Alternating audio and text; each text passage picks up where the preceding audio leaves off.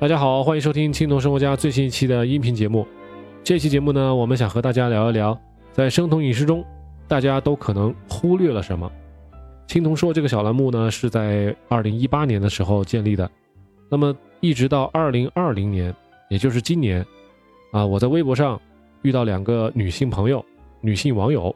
她们告诉我，她们已经完成了生酮饮食对自己身体的一个蜕变啊，现在已经。达到标准的体重了，而且生活的很开心、很快乐，而且自主权把握的很牢固，知道自己该吃什么、不该吃什么。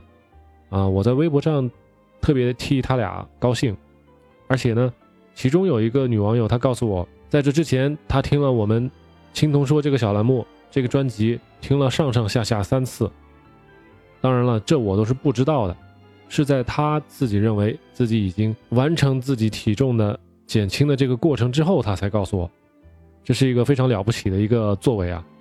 嗯，他当然是在二零二零年后半段的时候呢，有在微博上有问我一些小问题，比如说某些东西他还是想吃，该吃多少，能不能吃，这些时候啊，我有给他一些小建议。但是除此之外，这位女生靠自己的理解，靠自己的思考和总结，完成了整个生酮饮食以及管理体重的。一整个流程啊，所以他在这儿给我们大家都做了一个很好的榜样，因此我相信呢，通过我们不断的给大家在啊喜马拉雅 FM、在 Podcast 或者是在微博这些平台上给大家进行有关知识的教育宣传，啊，把这些相关的知识尽量的做的透明，能够通俗易懂，并不会把那些比较复杂的数据啊。把那些专家的那些很难以懂得的那些语言扔出来，这样呢不利于我们理解，也不利于我们去执行。希望大家在将来的节目中，或者是听我之前制作的那些节目的同时，如果您对其中有哪些问题产生了疑问，一定要及时在我的节目下面呢留言，或者呢到微博、到微信这上面来联系到我。当然，你也可以到我们的官方网站 kitocn 点 com 上面有我的联系方式，有邮箱，有手机号，甚至有座机号，大家都可以联系到我，这样可以得到第一手的，啊，生酮饮食以及轻断食相关的，经过实践而且一定会有效的这种，啊建议啊。当然，我们这种建议呢，和真正的医院里面医生给你的医嘱是不是一样的？这种呢，最好是作为一种参考。今年八月份的时候，我跟我老婆一起自驾游，在整个中国的西南部游玩了一圈，而且呢，我和她已经是比较完全的生酮饮食的践行者了。那么，在整个过程中，我们都把我们的碳水控制的比较低，然后在旅行的过程中呢，购买食材呀、亲自做饭呐，或者是吃当地的一些食物啊，都遵循着生酮饮食或者至少是低碳选择食材的原则。而且在那次旅行之后，我写了一篇比较长的一个总结。现在呢，我也想告诉大家，生酮饮食或者说至少是低碳饮食，是适合百分之九十以上的人的。大家至少要试一试啊！也就是说，低碳正常量的蛋白质这种饮食，也就是说 low carb moderate protein 这种正常的低碳正常量的蛋白质的这种饮食，是适合百分之。九十的人呢，百分之九十以上的人，而且呢，会给你带来减轻体重的这种好处。当然，还有一些其他的好处，咱们在将来慢慢的聊。一旦你走上这条路，你就知道会有什么好处了。另外呢，我还发现我在喜马拉雅的粉丝中，男性听众的比例有逐渐增加啊。在一年前、两年前，我发现男性比例只有百分之二十五。今天我在看的时候呢。男性听众的比例已经接近百分之三十了，有百分之二十九多了啊。好了，我们接下来说另外一个问题啊。上次有个网友问我，为什么现在网上有那么多的声音在反对生酮饮食，甚至他要反对低碳饮食，这是为什么？因为你一旦走上生酮饮食，甚至是或者是低碳饮食的这个路之后，你会主动的去拒绝几乎所有的垃圾食品。也就是说，生产零食的、生产汽水的、生产加工类食品的这些食物，这些生产商都跟你没有关系了。那如果这部分做 low carb 或是做 keto 的，咱们这些践行者越来越多，他们这些食品经销商可能他们的食品就卖不出去了，他们食品的销量没有以前那么高了。当然了，我们甚至连一些很甜的水果都不吃，甚至是百分之八十的水果都被我们排除在排除在外。有一些水果经销商就不干啦。还有一个很大的原因呢，就是这些反对生酮饮食或者是啊低碳饮食的人，他们完完全全只是站在自己个人的角度去考虑问题，他们还没有经历过比较严重的疾病，他们还没有经历过什么叫肥胖，什么叫糖尿病。他们只是遵循了自己的生活习惯，认为习惯中向来就有面条、有米饭、有稀饭、有有各种甜点。他不能想象没有这些东西的世界，至少说把这些东西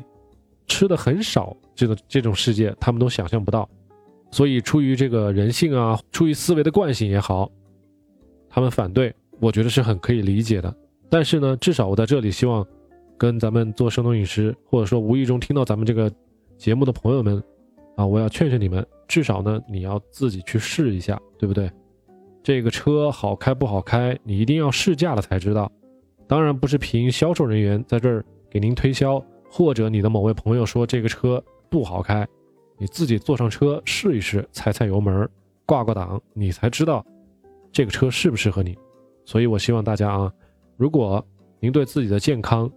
比较关注、比较注重自己呢，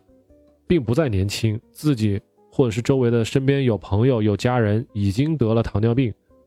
你发现自己也有往这个方向去发展的趋势，这个时候呢，其实您还是很有必要去尝试尝试，至少是低碳，甚至是生酮饮食。还有一些比较年轻的朋友，如果您才十几岁，甚至是二十来岁，啊，你的体重就。已经超标了，你的外形已经走形了，然后呢，你的新陈代谢、你的作息、你的精神头都很不好了。那么这个时候也是你需要注重你自己健康的时候了，也需要从了解自己的身体开始，知道自己该怎么一步步的走向健康，而不是在网上今天看看这个视频，明天看看那个视频，今天吃这个食谱，明天吃那个食谱，这个都是。跟以前的病急乱投医实际上是一个模子啊。在咱们青铜说的这个小栏目里，在前面我已经发布的将近二十多个节目栏目里面啊，我有告诉大家什么该吃，什么不该吃，该吃多少。在往后的节目里，我将告诉大家为什么要多吃这种食物，为什么要少吃那种食物，这些食物都会影响到咱们身体里面哪些荷尔蒙的分泌，哪些荷尔蒙会影响脂肪的储存。哪些脂肪呢？又能让我们的细胞分解这些脂肪，把它利用掉？所以将来的节目大家一定不要错过。我们人体的细胞呢，实际上是可以燃烧脂肪，可以燃烧蛋白质，可以燃烧碳水化合物。这就像我们背了三个啊燃料箱一样啊，分别是碳水化合物、脂肪还有蛋白质。但是呢，蛋白质一般是留到最后才燃烧的。不论是身体合成蛋白质，还是我们人体从外来的食物中得到蛋白质、消化并吸收，这个蛋白质的整个的过程是非常的昂贵的啊，要消耗很大的能量，生物能量是我们身体的能量。为什么蛋白质是那么的重要呢？比如说我们的肌肉就是由蛋白质组成的，我们需要肌肉去从事、去维持我们的身体的各种机能。比如说我们的心脏，它实际上就是一大块肌肉。心脏不停的泵血，让血液循环，在我们身体里运输各种养料、氧气，让我们能够从事各种活动，包括获取食物的这些活动。放到古代就是打猎，所以身体是把蛋白质留到最后的最后才会去燃烧。非常有限的碳水化合物会储存在我们的肌肉当中啊，比如说我们的胳膊啊、大腿啊、胸啊。这些大的肌肉群里面会存储一一部分糖原，叫做肌糖原，还有一部分呢存储在我们的肝脏中，这些叫肝糖原。所以，但是这整整个的糖原加起来也是非常少的，有科学家统计过，大概就是几十克白砂糖的那个量。但是脂肪我们到底能存储多少呢？脂肪我们可以存储非常非常的多，我们的屁股对吧？我们的肚子、我们的皮下、胳膊、手脚都能存储很多脂肪啊。甚至我们有时候看新闻会有那种好几百斤的那种大胖子，除了脸以外，你已经分辨不出来哪里是肌肉，哪里是脂肪了。那么在我们将来的节目中呢，我将会逐步的告诉大家，我们如何来限制脂肪的形成和存储，然后呢，又来最大化的让脂肪燃烧，把我们体内多余的脂肪，把它尽量的通过新陈代谢把它给燃烧掉。这样的话。我们的肚子才能缩小，是吧？我们的腿脖子才能缩小，我们的脖子上、下巴上的赘肉才会消失，下巴颏才能变尖，才能逐渐的把人体肌肉和骨骼原本的啊形象显示出来。通过挑选我们吃的食物，通过锻炼，通过我们的作息，比如说轻断食，来控制哪些荷尔蒙的产生，让这些荷尔蒙为我们燃烧脂肪来服务。如果稍微细心一点的朋友，可能就会发现，刚才我说的几点：轻断食、生酮饮食、锻炼，对吧？这个刚好就是咱们青铜说的口号：轻断食加生酮饮食加运动等于健康与苗条。那么，请大家记住这个口号啊，在咱们将来的节目中一定要做到这三点。你们到现在可能会发现，如果生酮饮食、轻断食这条路走上之后，可能就没有回头路了。如果有些朋友呢认为体重到达一定的目标值了，然后就可以放开大胆的再吃别的东西了，或者呢，生酮饮食、轻断食就变得不重要了，那么体重必然会上上下下、上上下下，然后可能会反弹，那么最终你也许不得不最后还是要回到这条路来。所以呢，到底该如何走？我相信只要给你足够的时间，你会知道最后选择哪条路的啊。如果有些朋友您已经是超重了，甚至你已经有糖尿病了，那么生酮饮食、低碳这是您最好的选择。甚至有些朋友如果都有肿瘤史，甚至是得过癌症，那么生酮饮食这个时候就已经不提低碳了，生酮饮食是非常推荐您的。在这里呢，我们只是给大家提提的一个建议，只是告诉您有这么回事儿，您可以这么做。但是做不做，如何做？医生到底跟您说什么？您听还是不听？您的决定是什么？这个是要交给主动权是要交给您的啊。我们在这儿是不提供针对个人的医疗建议的。因此，在这儿咱们青龙说就是一个提供健康方案的一个小节目，并不是呢，只是告诉你如何减肥。我们告诉大家的所有的理念都是基于长期的。那种思维，并不是那种短期求绩效的、求快速的这种行为啊。我们甚至是希望您能够终生能够坚持下去，终生坚持低碳，终生坚持轻生酮饮食，终生能够做到轻断食。当然，如果有些朋友您对这些理念有所抵触、有所不赞同，这个都是可以理解的。咱们可以在未来的生活中，可以在未来的节目中，可以慢慢的探讨。大家最好是用事实说话，最好是用自己的亲身的实践去说话啊。呃，当然每个人的目的都不一样，有些人可能是啊健身的，有些人可能是呃运动健将，有些人不 care，有些人只是想吃好吃的。那么这些不同的出发点，对于生酮饮食、轻断食以及锻炼。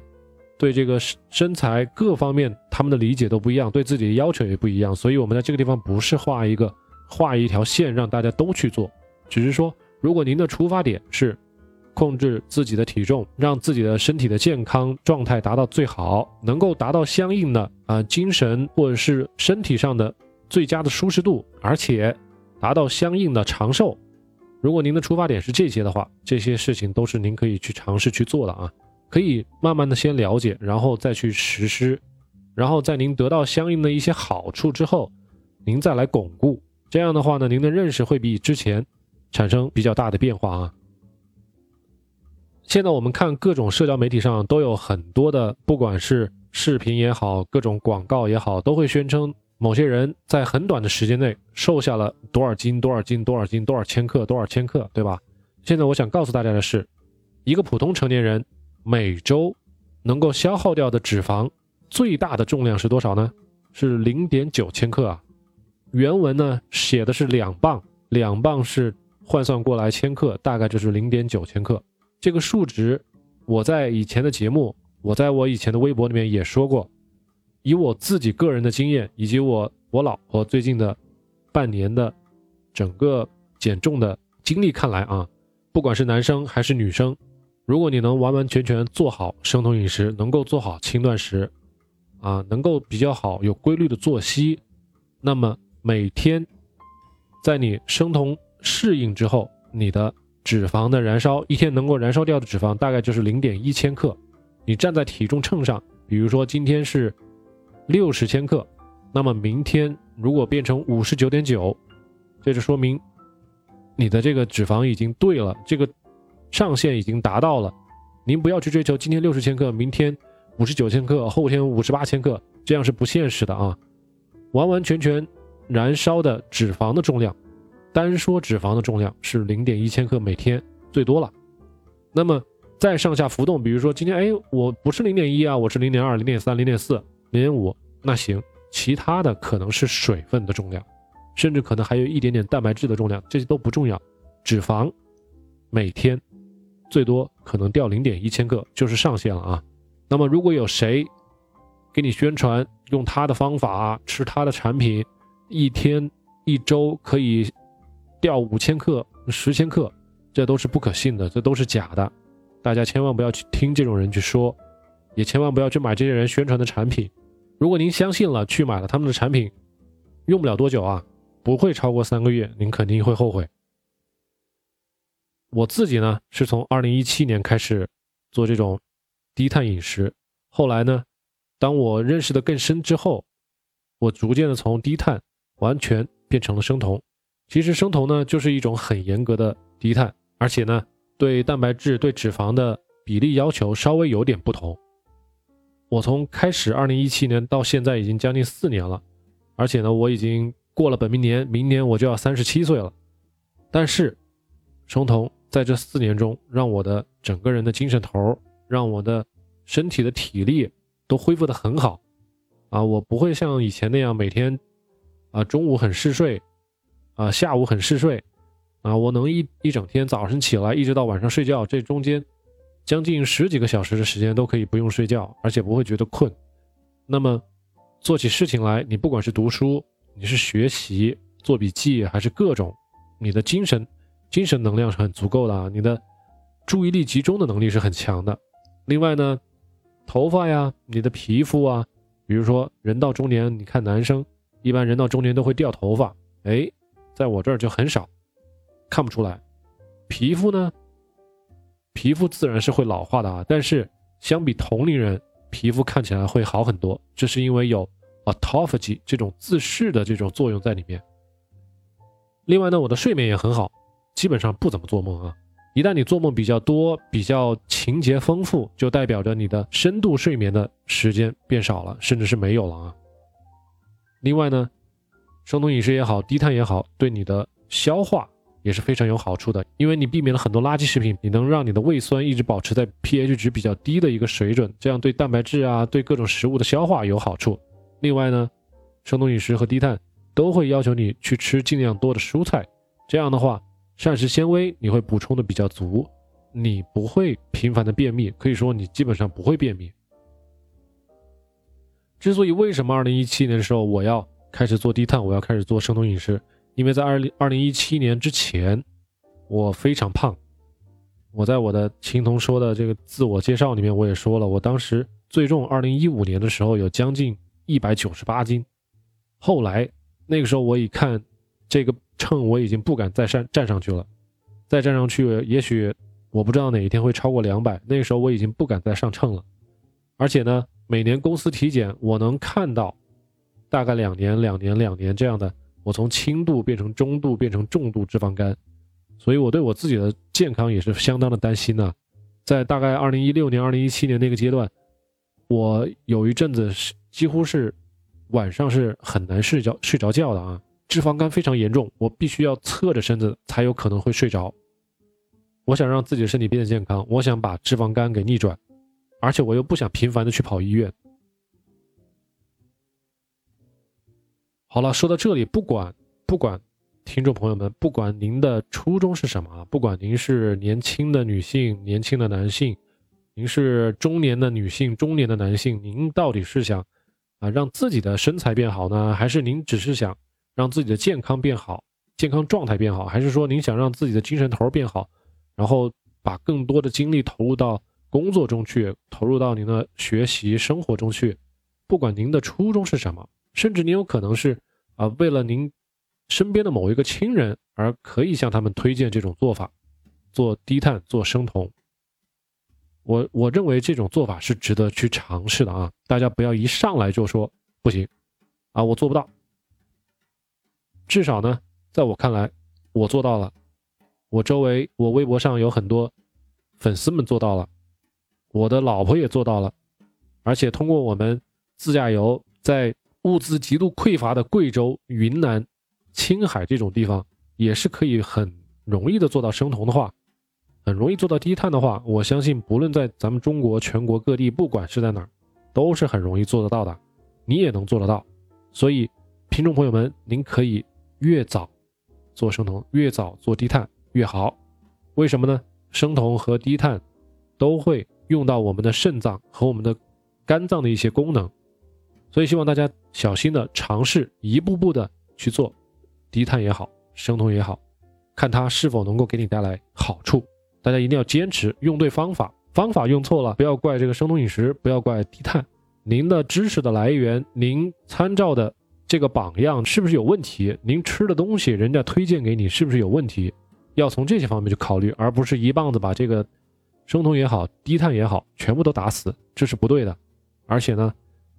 在国外，不管是到澳大利亚还是在美国，都已经有这种低碳和生酮的交流论坛，已经实施了至少有五年到六年的时间了。那么对生酮饮食的研究呢，可以甚至可以推到二十世纪初，也就是